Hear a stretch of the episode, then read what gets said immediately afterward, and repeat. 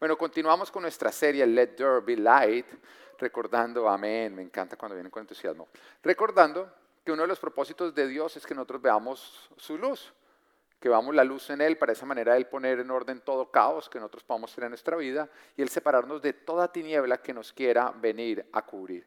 Pero también recordando que una vez nosotros vemos su luz, también el Señor nos llama a ser su luz, para que otros puedan verlo a Él a través de nuestras vidas.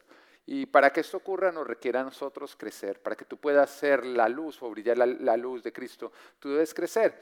Y no se crece si no se supera. Si no se supera, ¿qué? Pruebas. Cuando nosotros miramos, yo creo que las cosas que más nos hicieron a nosotros crecer es cuando tuvimos que pasar por diferentes pruebas. Y Santiago capítulo 1, versículo 2 y 3 nos dice, hermanos míos, considérense muy dichosos cuando tengan que enfrentarse con diversas pruebas. En otras palabras, lo que tú estás pasando hoy, que es una prueba, tú lo debes ver como una gran dicha, porque dice, pues ya saben que la prueba de su fe produce constancia, y la constancia debe llevar a feliz término la obra para que sean perfectos e íntegros sin que les falte nada. Es bueno recordar que no todo lo que tú vives Dios lo ha provocado. No, cuando decimos que Él es soberano no quiere decir que Él provoca todo lo que está ocurriendo porque muchas de las cosas que ocurren son simplemente el resultado de nuestras malas decisiones, porque Dios a nosotros nos ha dado una libertad, la libertad entre escoger lo bueno y lo malo, y lógicamente esa libertad tiene que acompañar con consecuencias de nuestros actos. Pero si bien si Dios no provoca todo lo que nosotros vivimos, Dios sí aprovecha todo lo que nosotros vivimos. Y lo aprovecha para nuestro bien, lo aprovecha para nuestro crecimiento. Y vuelvo y repito, si nosotros miramos atrás todo y y pensamos en aquellos tiempos donde nosotros fuimos probados, pues podemos ver que fueron los tiempos que más nos hicieron a nosotros crecer, pero también donde se requirió a nosotros aplicar todo lo aprendido. Y era algo que uno veía con el Señor Jesús cuando Él estaba con sus discípulos, Él en tierra firme les enseñaba grandes cosas. Pero una vez que ellos aprendían grandes cosas, el Señor decía, bueno, para el mar. Y los metía en el mar. Y uno diría, pero ¿por qué los metía en el mar? Pues como dice el refrán, un mar calmado, un mar calmado no hace buenos marineros. Y una vez que el Señor les enseñaba a ellos sus grandes milagros, el Señor cogía y decía, va a haber tormenta. Uy, esa tormenta está bien complicada. Uy, sí, tan complicada que es que yo le estoy provocando. Él sí provocaba la tormenta. Entonces cogía y les decía, métanse al mar. Y los metía, los ponía en situaciones donde se probaba si realmente ellos creían o no creían. Donde a ellos se les requería poner en práctica todo lo que habían aprendido. Las pruebas, los retos, los obstáculos, las circunstancias que nosotros vivimos, que nos exigen aplicar la palabra de Dios para pasar al otro lado, son pruebas, son tiempos de pruebas. Pruebas son aquellas retos, obstáculos, circunstancias que te van a requerir aplicar lo que Dios te ha enseñado para pasar al otro, al otro lado. Pero al mismo tiempo, estas pruebas también nos exigen a nosotros estos tiempos que si nosotros no aplicamos lo que hemos aprendido, no vamos a pasar al otro lado, no vamos a avanzar. De hecho, normalmente cuando tú aplicas lo, perdido, lo, aprendido en un tiempo de prueba, tú entras a una tierra prometida. Pero cuando tú no lo aplicas, lastimosamente tú escoges un desierto. Ahora, leamos el versículo que estamos viendo hoy, Santiago 1.3, para responder ciertas preguntas. Dice, pues ya saben que la prueba de su fe produce constancia. Y la constancia debe llevar a feliz término la obra para que sean perfectos e íntegros sin que les falte nada. Así que vamos a responder. ¿Qué, es lo que se está probando en estas pruebas? La prueba de la fe, dice. Entonces, ¿qué se está probando? Nuestra fe. Cuando nosotros pasamos por eso, se nos está probando si tenemos o no tenemos fe. Porque sí, en tierra firme, con la alacena llena, todo el mundo dice, yo creo o no. Pero es en la tormenta donde se evidencia si tú crees o no crees. Ahora, entonces lo que se está probando, ¿qué es? Nuestra fe. ¿Qué tanto tú crees? Ahora, ¿qué produce esta prueba? Lógicamente, cuando se aprueba, constancia. Está produciendo constancia. ¿Y qué es la constancia? Que tú permaneces en Jesús, que tú sigues haciendo lo que Jesús te ha llamado a hacer, independiente de las circunstancias que tú puedas estar viviendo, que tú tienes una fe inquebrantable. Porque tú vas a ser tan fuerte como la fe que tienes. ¿Lo estás oyendo o no? Tú vas a ser tan fuerte como la fe que tienes tus conquistas van a ser tan grandes como tu fe te permita. Cuando nosotros miramos este templo, este templo no fue el templo que nuestra billetera nos dio para comprar, sino que nuestra fe nos dio para, para alcanzar. Amén. Entonces tus conquistas van a ser tan grandes como tu fe. Y por eso Dios quiere que nosotros tengamos una gran fe. Así que en otras palabras, las pruebas son para tener una fe inquebrantable que nos permita llevar a feliz término todo lo que arrancamos para ser perfeccionados e íntegros y para que nada nos falte. Porque sin fe no vamos a poder llevar las cosas a feliz término. Sin fe no vamos a ser perfeccionados y hechos más como Jesús. Sin fe no vamos a ser íntegros, sino que vamos a ceder a todo lo que este mundo nos está ofreciendo. Y sin fe nos va a faltar mucho. Pero con fe nada nos va a faltar. Y esto solamente se alcanza superando pruebas, aplicando la fe cuando más la necesitamos. Así que el Señor te ha llamado a ser luz, pero no lo vas a hacer si no creces y no vas a crecer si no pasas pruebas. Así que hoy te voy a hablar de tres pruebas que todo cristiano tiene que pasar. ¿Están listos? Amén, me encanta José. Bueno, prueba número uno. Las palabras y promesas de Dios te probarán. ¿A quién le gusta recibir promesas de Dios y palabras de Dios? ¿A todos o no? A todos. Pero cuando tú recibes una promesa y una palabra de Dios, esa palabra te va a probar.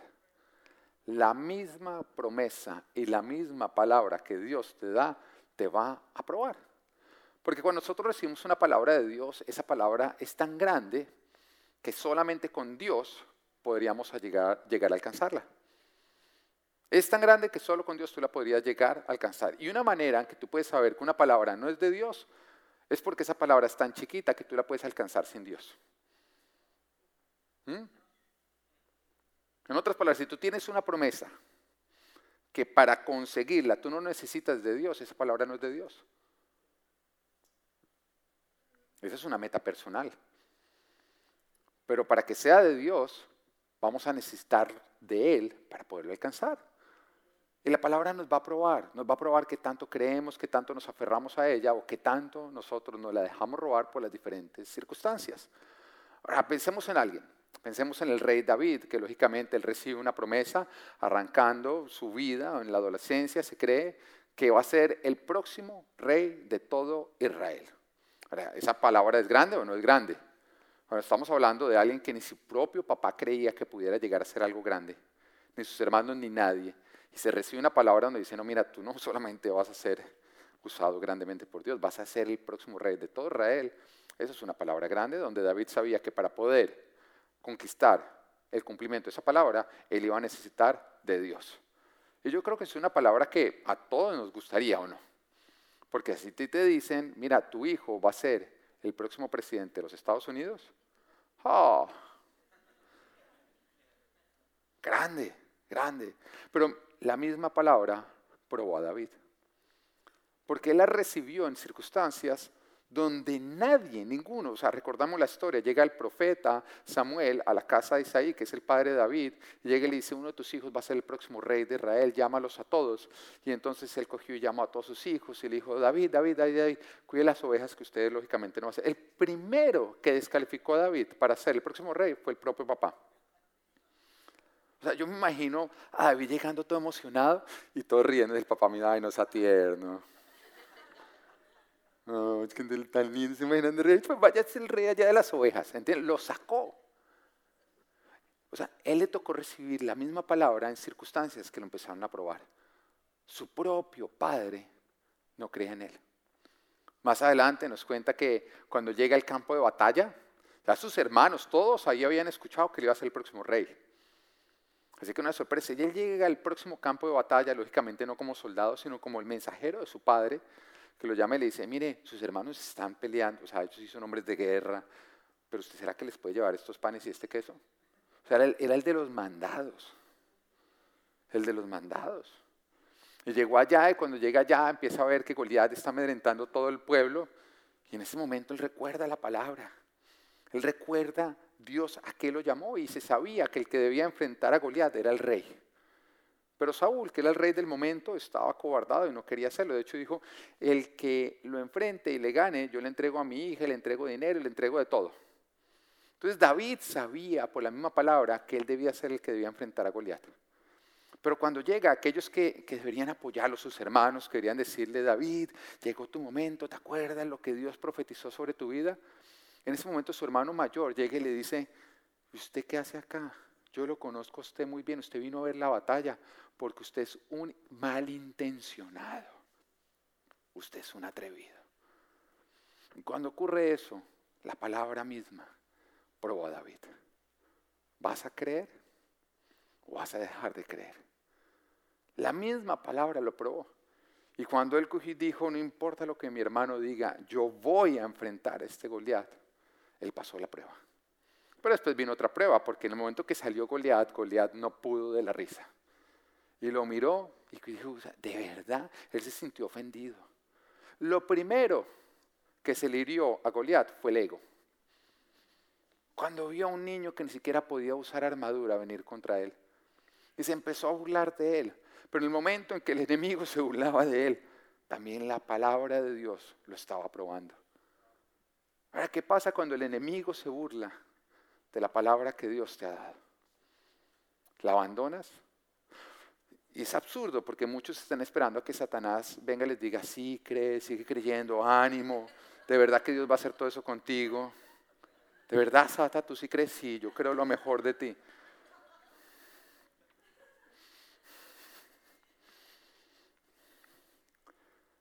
El rey Saúl, quien los persiguió a muerte, también lo probó.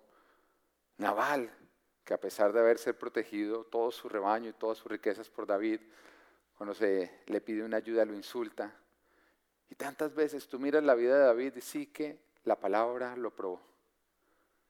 Y cada vez que era probado, él defendía la palabra. Él defendía la palabra que Dios le había dado. Yo recuerdo cuando el Señor me habló y me dijo que yo me iba a casar con Ana María, la que soy mi esposa. yo recuerdo que ni Ana María lo creía. No, porque es que en ese momento habían tres problemas. O sea, me estás a casar con ella. Yo sí vi, yo sí, chévere, está chévere, porque yo lo pensaba, yo decía, es como si llega, tu papá te dice, te va a regalar un carro, y tú empiezas a mirar entre el Mazda, entre el Ford, y él dice, pero ¿por qué no el Lamborghini? Para mí, ella es el Lamborghini. ¿Mm? Sin embargo, yo tengo que reconocer que en ese momento no estaba enamorado. Ahora, había otro problema, ella no estaba enamorada de mí. Y había uno un poquito mayor, ella estaba enamorada de otro desgraciado. Pero todo esto simplemente servía para que la palabra de Dios me probara. Cuando el Señor nos habló de que arrancáramos en full life, oiga, lo que uno escuchaba de personas era, eso jamás va a crecer. Que decíamos que éramos como una iglesia de niños. Y mi esposa y mí que estábamos jugando a ser iglesia. Eso decían. Teníamos 33, yo tenía 33 añitos. Yo me acuerdo que la gente traía personas nuevas a la iglesia y salía yo de 33 añitos y saludaba a la gente y la gente me miraba como este chino porque está tan saludable.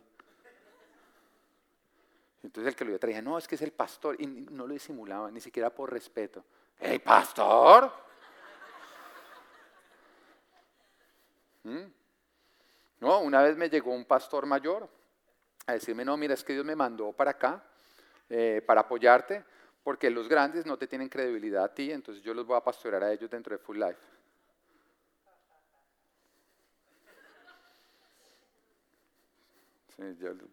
déjame te muestro dónde queda tu oficina.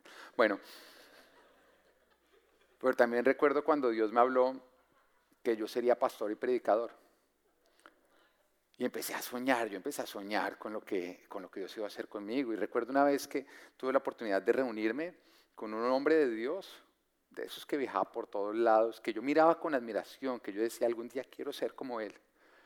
Y entonces él miró unas predicaciones que yo tenía en una aplicación que yo había montado y me dijo, ¿sabes qué? Me interesa esto, reunámonos en mi oficina. Yo llegué con una expectativa, imagínate, tu héroe te está llamando porque vio algo de valor en ti. Yo llegué con una gran expectativa y yo decía, Dios mío, se va a empezar a cumplir mi llamado porque tú me llamaste a mí a predicar. Y recuerdo que cuando me reuní donde él, cogí y me dijo, mira, yo mirando esta aplicación, ponte a vender aplicaciones. Entonces yo cogí y le digo, no, no, pero es que a mí me interesa es predicar. No, usted no tiene nada. Nada bueno, yo, yo, yo encuentro cosas mejores en la radio. Yo lo que veo en ustedes, póngase a vender aplicaciones. Ahora que tu héroe te diga eso, pero todas esas cosas simplemente probaban que tanto uno había creído en la palabra. Y también recuerdo que ese día yo miré a ese hombre y lo dejé ver grande y lo empecé a ver pequeño. Y cogí y le dije a él, ¿sabes qué? Dios a mí me dijo que yo iba a predicar y que le iba a predicar a las naciones. Y yo sé en dónde estoy, yo sé a dónde tengo que llegar, y yo sé que hay un, un gran recorrido. Pero yo sé que Dios lo va a cumplir y estoy dispuesto a recorrerlo. Con los que creen conmigo y no perdiendo tiempo con los que no creen conmigo. Así que si tú no quieres creer, y ese día salí y me mandó a decir con alguien, porque ya nunca me volvió a contestar el teléfono, que no contara con él, que porque yo era un altivo.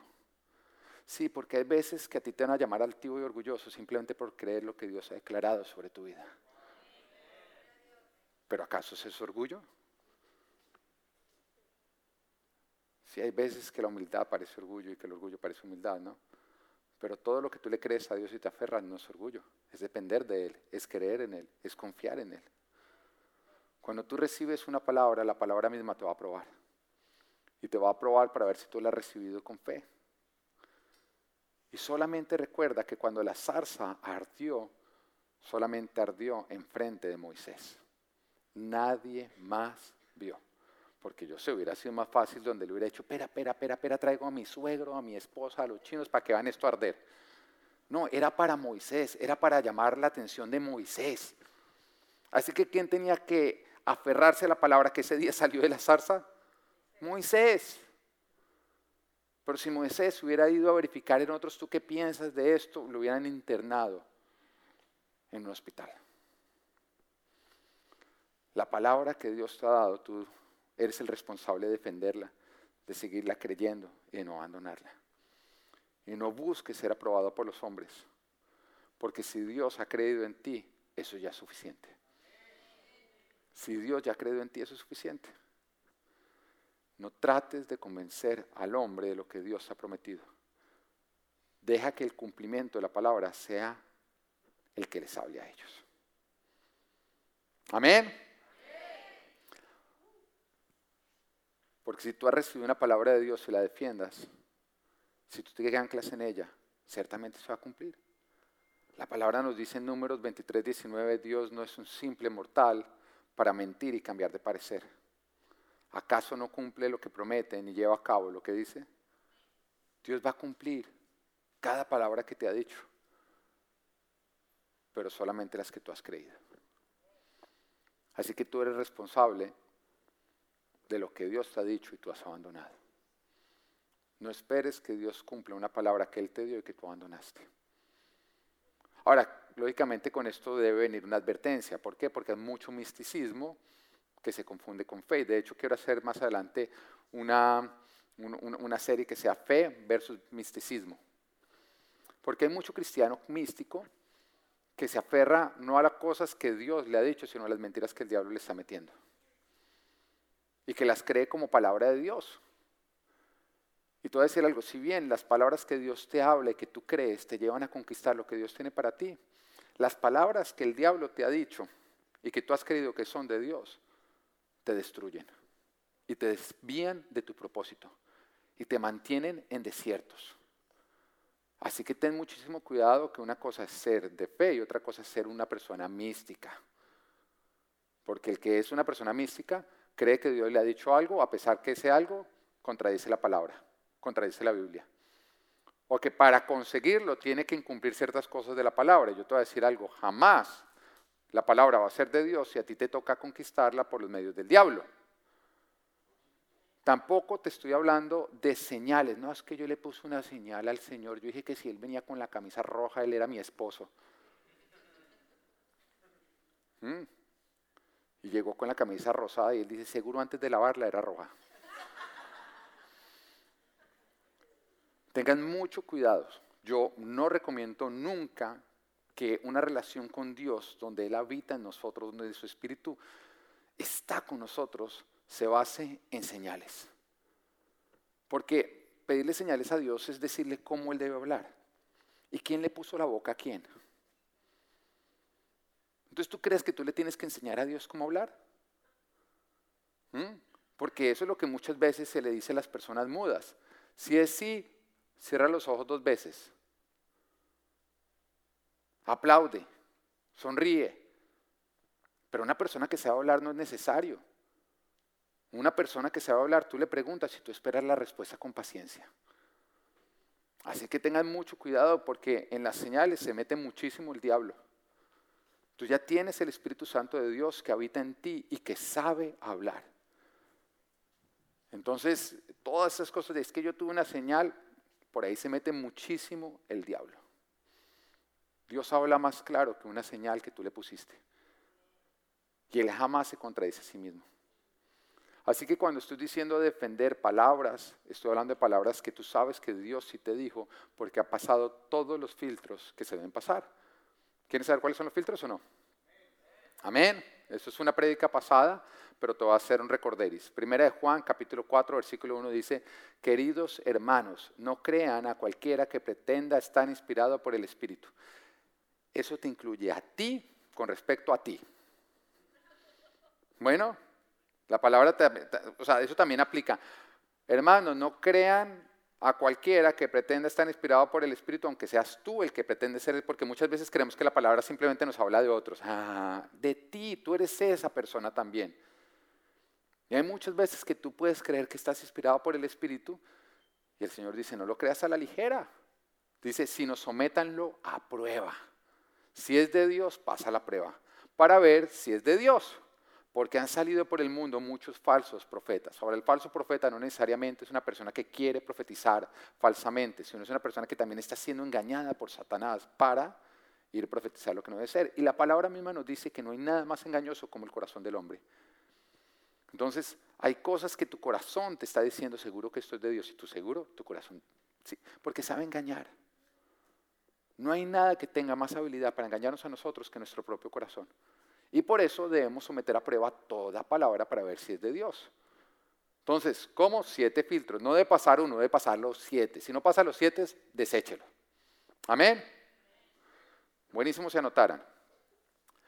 No contradice la Biblia. Número uno. Tú dices, ¿esto contradice la Biblia? Si la contradice, en cualquier punto, no es de Dios. Porque Dios no va a ser, mire, no, no, esta vez sí una excepción, hágale. Su palabra es perfecta, no contradice la Biblia. Número dos, lo que Dios te ha prometido te hace más como Jesús. Te ayuda a avanzar para parecerte más a Jesús. Dios nunca te va a pedir algo que te va a hacer parecerte menos a Él. Número tres, las autoridades de la iglesia te lo confirman.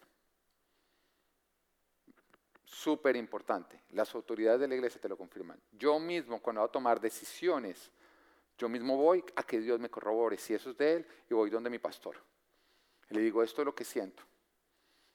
Y sirve, hubo muchos lugares que nosotros vimos antes de este que yo creía que era el lugar.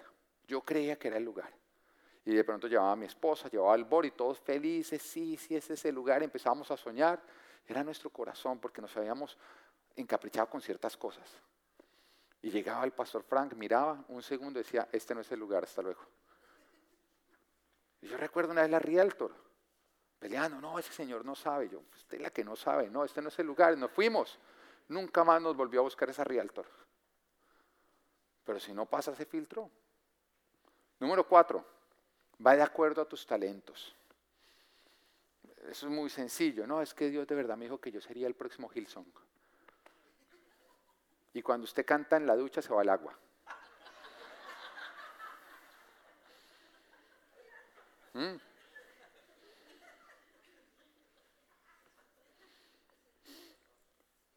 Cinco, no te distrae de lo realmente importante. Porque hay personas, no, Dios me llamó a predicar en África y abandonan su familia acá, la, la descuidan. Y yo te lo voy a decir muy sencillo, Dios no te va a mandar a buscar sus hijos perdidos a costa de perder los tuyos. Eso no va a ocurrir. Si te distrae lo realmente importante, no. ¿Te distrae tu trabajo? No. ¿Te, te distrae tus responsabilidades? No. porque Dios nunca va a colitar la responsabilidad. Número seis, trae convicción, no condenación. Y eso es muy, hay personas, no, tuve un sueño y en el sueño me quemaba vivo con toda mi familia. ¿Eso es de Dios? ¿Sientes paz? No, que va a sentir paz. No es de Dios. Dios no va a decir, no, no, mira, tuve un sueño estoy por quemarte con toda tu familia. Entonces, te lo... ¿qué clase de paparía eso? Todo lo de Dios siempre trae una convicción, pero nunca una condenación. Número siete, sientes paz. Siente la paz de Dios. Pero mira, eso es muy importante porque, ¿sabes por qué va de siete? Porque normalmente la gente lo pone de uno. Entonces, no, siento paz, todo siento, siento, siento, siento, siento. Y cuando tú simplemente obedeces lo que sientes, tú eres esclavo de lo que sientes. Y nosotros no vivimos por emociones, sino por principios. Y muchas de las cosas que Dios te dice, lo último que vas a tener que tener en cuenta es lo que sientes. Porque el que hace todo lo que siente, eso es lo que hace el mundo. El mundo dice, sigue tu corazón. ¿Qué te dice tu corazón? Nosotros somos nuestro corazón. De último le preguntamos, primero le preguntamos todo a Dios. Amén. Si quieren más información sobre estos puntos, que creo que varios la tienen, en nuestra serie, que la encuentras en nuestra aplicación, en nuestra página web, en todos los medios, nuestra serie Levántate, una prédica que se conoce, reconoce lo que Dios te está diciendo. La prédica se llama así, reconoce lo que Dios te está diciendo y ahí hablo más sobre estos siete puntos. Amén. Prueba número dos, que vamos a tener que superar. La primera es, la palabra de Dios nos va a probar. La segunda es la prueba de la frustración. Vamos a tener que pasar por la prueba de la frustración. Como cristiano, ¿uno a veces se frustra? ¿Sí o no que sí? ¿Mm? Usted ora y usted, eh, usted ora, usted ora y termina frustrado. Pero ¿qué hace la frustración en ti? ¿Te hace abandonar? Pensemos en Moisés. Yo creo que alguien que debió haber sido frustrado fue Moisés, porque le tocó presentarse 12 veces delante del faraón sin obtener respuesta en cada una, saliendo siempre frustrado. digo 12 y muchos dicen fueron 10 plagas, sí, pero lee y te vas a dar cuenta que se presentó otras dos veces antes. ¿Mm? Y entonces va y se presenta, no, que deja salir a mi pueblo, no. No, que deja salir a mi pueblo y mira cómo se convierte en serpiente, no. No, que deja salir a mi pueblo y que mira cómo convierto el agua en, sangre, no. Salir a mi pueblo, no. Deja salir a mi pueblo. Y ya salía cansado y Dios le decía, vaya, y le dice, no, no, yo ya no quiero ir, eso no hace caso. Oiga, además Dios le endurecía el corazón al faraón. Usted me manda y le endurece el corazón. ¿Ah? No, muchos dirían, Dios todo tallado la risa. No, vaya, esta vez le va a decir que sí. Con todos los ángeles, espere, espere, espere, espere, espere, espere. Y cada vez que volvía frustrado, Dios lo volvía a enviar. Parecía un juego, ¿no? Pero Dios no juega, no te preocupes. Había un propósito detrás de todo eso. Y el camino al éxito, o para llegar a él, para llegar al éxito siempre vamos a tener que superar la frustración. Aquellos que se desaniman ante la frustración no van a llegar lejos. Porque para llegar a lo que Dios nos está llamando debemos insistir en nuestro llamado, a pesar de no obtener la respuesta que quisiéramos y a pesar de no entender los caminos que Dios ha escogido.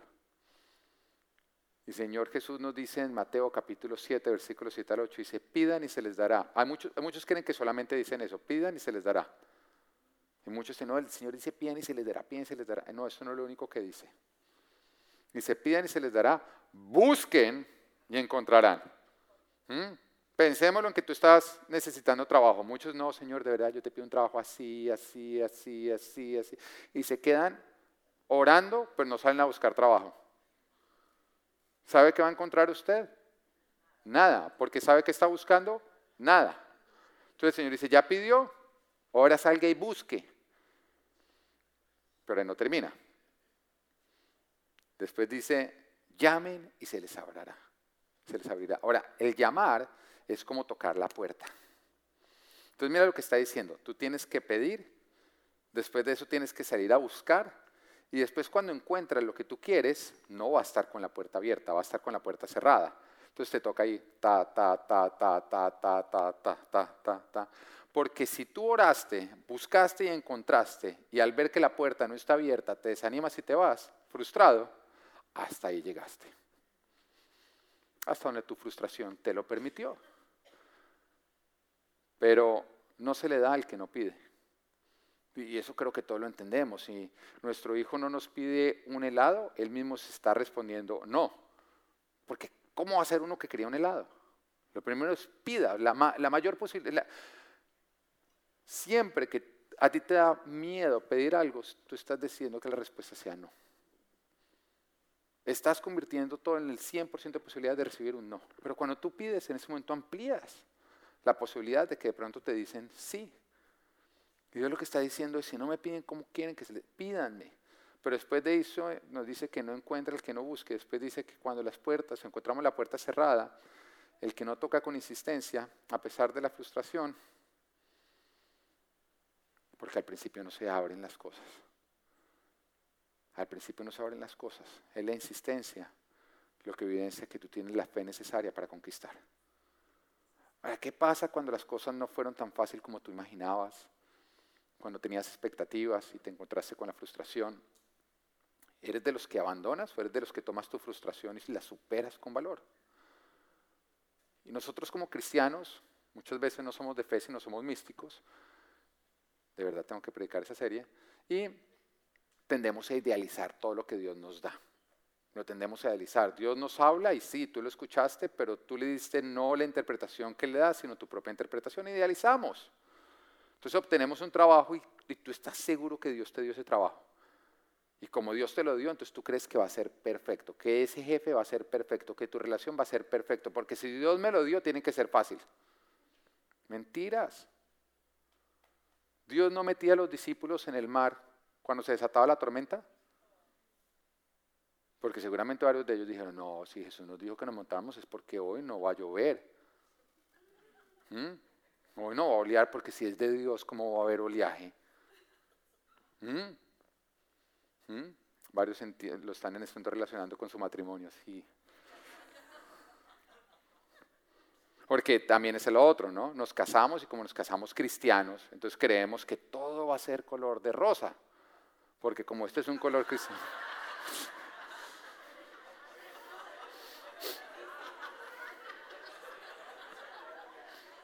No, no friegue, ya vámonos, que recojan los diezmos. Hay algunos que se meten en problemas muy fácil, no friegue. Uno no hace eso ni le mete la mano en la jaula a un león.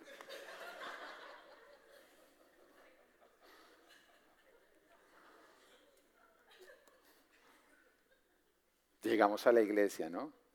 Entonces la primera vez que llegamos decimos qué iglesia tan linda, el orden, qué tal como me saludan, tan lindo el pastor, tan feo el líder de alabanza, todo lo empezamos así a pensar, ¿no? Y lo idealizamos, pero un día entonces un no, un sí, porque te encontraste con un ser humano tal como tú, y entonces ya no es perfecto, me voy. Porque idealizamos las cosas, creemos que como son de Dios tienen que ser perfectas. Y te voy a decir algo, el único perfecto es Dios. Todo lo demás Él lo ha aceptado imperfecto. Y por eso es que te ha buscado a ti. ¿Mm? Por eso es que te ha buscado a ti. Pero cuando estás frustrado, porque las cosas no son como imaginabas, ¿eres de los que abandonas o eres de los que pasa la prueba? Porque la palabra y la dirección de Dios tiene que estar por encima de nuestras frustraciones. Ahora tú dirás, bueno, pero ¿por qué a Dios le encanta frustrarnos? La palabra nos dice en Isaías capítulo 55, versículo 8 al 9, dice, porque mis pensamientos no son los de ustedes, ni sus caminos son los míos, afirma el Señor. Mis caminos y mis pensamientos son más altos que los de ustedes, más altos que los cielos sobre la tierra. Y por eso es frustración, porque cuando Dios te dice te va a llevar al punto B y tú te encuentras en el punto A, tú eres inmediatamente como nuestro pensamiento. Línea recta siempre o no. Además, normalmente si está ahí, uno dice, ya se llegó por ahí. Pero esos son tus pensamientos y esos son tus caminos. Los de Dios son diferentes. Si Él te quiere llevar al punto, tú estás en A y te quiere llevar a B, te lleva por H. Porque tu propósito es llegar.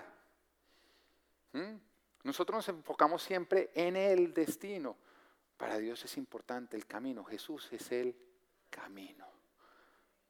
Y es el camino el que realmente nos lleva al destino. ¿Mm? Cuando tú tratas de llegar al destino sin caminar por el camino, no llegas al destino que te proponías. Y hay un solo camino, y es Jesús. Lo demás son atajos al infierno. Entonces ahí está la frustración, porque los pensamientos de Dios no son como los nuestros, ni sus caminos son como los nuestros. Entonces nosotros nos hacemos expectativas, porque la frustración que es expectativa versus realidad, eso es frustración. Lo que hay entre tu expectativa y la realidad se llama frustración. Entonces Dios a nosotros nos habla, nosotros nos hacemos expectativas de acuerdo a nuestros propios pensamientos y a nuestros propios caminos. Después vemos una realidad que no es la que nosotros teníamos como expectativa y hay una frustración. En el camino de la fe tú tienes que entender que no fue Dios el que se equivocó, sino fuiste tú al hacerte las expectativas incorrectas. Y ya con el caminar un momento en el que tú dices, bueno, yo para qué me voy a imaginar cómo se llega allá, para qué me hago expectativas, más bien voy a vivir el día a día. ¿Qué es lo que la palabra de Dios nos dice? Que la palabra de Dios es como lámpara a nuestros pies. Eso quiere decir que nos muestra el siguiente paso, no más.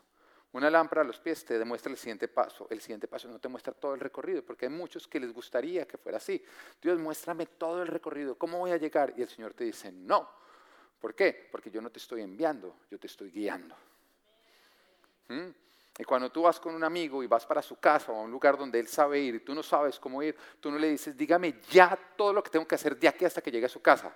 ¿Usted qué le dice? Me va diciendo. Me va diciendo o no. Ah, pero como confiamos más en los amigos, y eso no es fe. Si él va contigo, ¿para qué necesitas saber todo el recorrido? Y tú le empiezas a decir, él te dice, espere, espere, yo no me he bajado, no me voy a bajar, acá voy al lado. Prueba número tres. La prueba de la servidumbre. La prueba de la servidumbre. Cuando tú empiezas a llegar arriba y Dios te pone abajo. Cuando tú empiezas a estar arriba y Dios te pone abajo. Y nos dice Mateo capítulo 8, versículo 5 al 10, dice, al entrar Jesús en Capernaum, se le acercó un centurión pidiendo ayuda. Señor, mi siervo está postrado en casa con parálisis y sufre terriblemente. Iré a sanarlo, respondió Jesús. Señor, no merezco que entres bajo mi techo, pero basta con que digas una sola palabra y mi siervo quedará sano. Porque yo mismo soy un hombre sujeto a órdenes superiores y además tengo soldados bajo mi autoridad. Le digo a uno, ve y va. Y el otro, ven y viene. Le digo a mi siervo, haz esto y lo hace. Al oír esto, Jesús se asombró y dijo a quienes lo seguían, les aseguro que no he encontrado en Israel a nadie que tenga tanta fe. El Señor llama fe a aquella persona que estando en autoridad entiende que todavía está bajo autoridad. Y es justamente lo que está ocurriendo con ese centurión. Ese centurión, a pesar de la autoridad que tiene, se pone bajo la autoridad de Jesús mismo. Y conoce la autoridad de Dios sobre su vida. No importa lo alto que tú estés, no importa lo alto que tú estés, siempre tiene que haber un lugar donde tú tengas que servir. Donde tú te pongas bajo autoridad. Y es por eso que, mira, yo te lo voy a decir así de sencillo, los cristianos que más crecen, o realmente los únicos que crecen, son los que sirven en la iglesia. Porque hay cristianos que uno los ve venir, llevan viniendo años desde que arrancó Full Life. Pero nunca les ve avance. Porque van los domingos y salen, nunca sirven. Entonces no es que usted necesita que sirvamos. No, de verdad no necesito que sirvan. Tú necesitas servir. Si quieres crecer. Necesitas ponerte bajo autoridad. Y sí, a veces estar bajo autoridad duele, ¿no? Humilla, incomoda. Pero no se crece si no te incomodas. Sin comodidad no hay crecimiento, no hay avance. Así que no importa lo alto que tú puedas estar, siempre va a haber un lugar donde tú sirves y te pones bajo autoridad. Y todo líder cristiano debe ser siervo o no está dentro del liderazgo bíblico. Porque el liderazgo bíblico a nosotros nos requiere hacernos esclavos de los demás. Y crecer como cristiano está sujeto a servir. Somos personas de autoridad que tenemos que estar bajo autoridad. Y ten muchísimo cuidado con los pastores o con los hombres de Dios que no tienen ningún tipo de cobertura y que solamente le responden a Dios. Ten muchísimo cuidado. Cuando yo voy a traer acá a cualquier hombre de Dios a predicar, la primera pregunta es, ¿quién es tu autoridad? ¿Quién es tu cobertura? Y si alguien me dice, no, Dios, directamente yo con Dios, yo le digo, ok, entonces no vienes a mi iglesia. Supremamente importante. Un requerimiento para crecer como cristianos y no desviarnos, tener autoridad ten muchísimo cuidado con todo pastor o hombre de Dios que no tiene cobertura, sino solamente le responde a Dios. Cuidado con los cristianos que no se congregan, porque ellos solamente le responden a Dios. Y te voy a decir características de estas personas. Suelen ser personas que dicen tener la muy sana doctrina, pero que solamente hieren. Y que destrozan todas sus relaciones. ¿Sabes por qué? porque no tienen una relación con Dios, son personas religiosas. Y eso hace la religión. Jesús sana, el religioso quiere. Jesús perdona, el religioso juzga. Jesús ama, el religioso rechaza. Jesús se humilla, el religioso se exalta y se pone por encima de los demás. Que nunca tu liderazgo crezca tanto que tú ya no estés bajo autoridad sirviendo a otros. Mateo capítulo 20, versículo 25 al 28 nos dice, Jesús los llamó y les dijo, como ustedes saben, los gobernantes de las naciones oprimen, oprimen a los súbditos y los altos oficiales abusan de su autoridad. Pero entre ustedes no debe ser así. Al contrario, el que quiera hacerse grande entre ustedes deberá ser su servidor y el que quiera ser el primero deberá ser el esclavo de los demás. Así como el Hijo del Hombre no vino para que le sirvan, sino para servir y para dar su vida en rescate por muchos. La última prueba es la prueba de la, de servidumbre, donde tú creces y avanzas porque sirves a los demás y porque te pones bajo autoridad. Esto es Let There Be Light. Pasa la prueba. Que Dios te bendiga.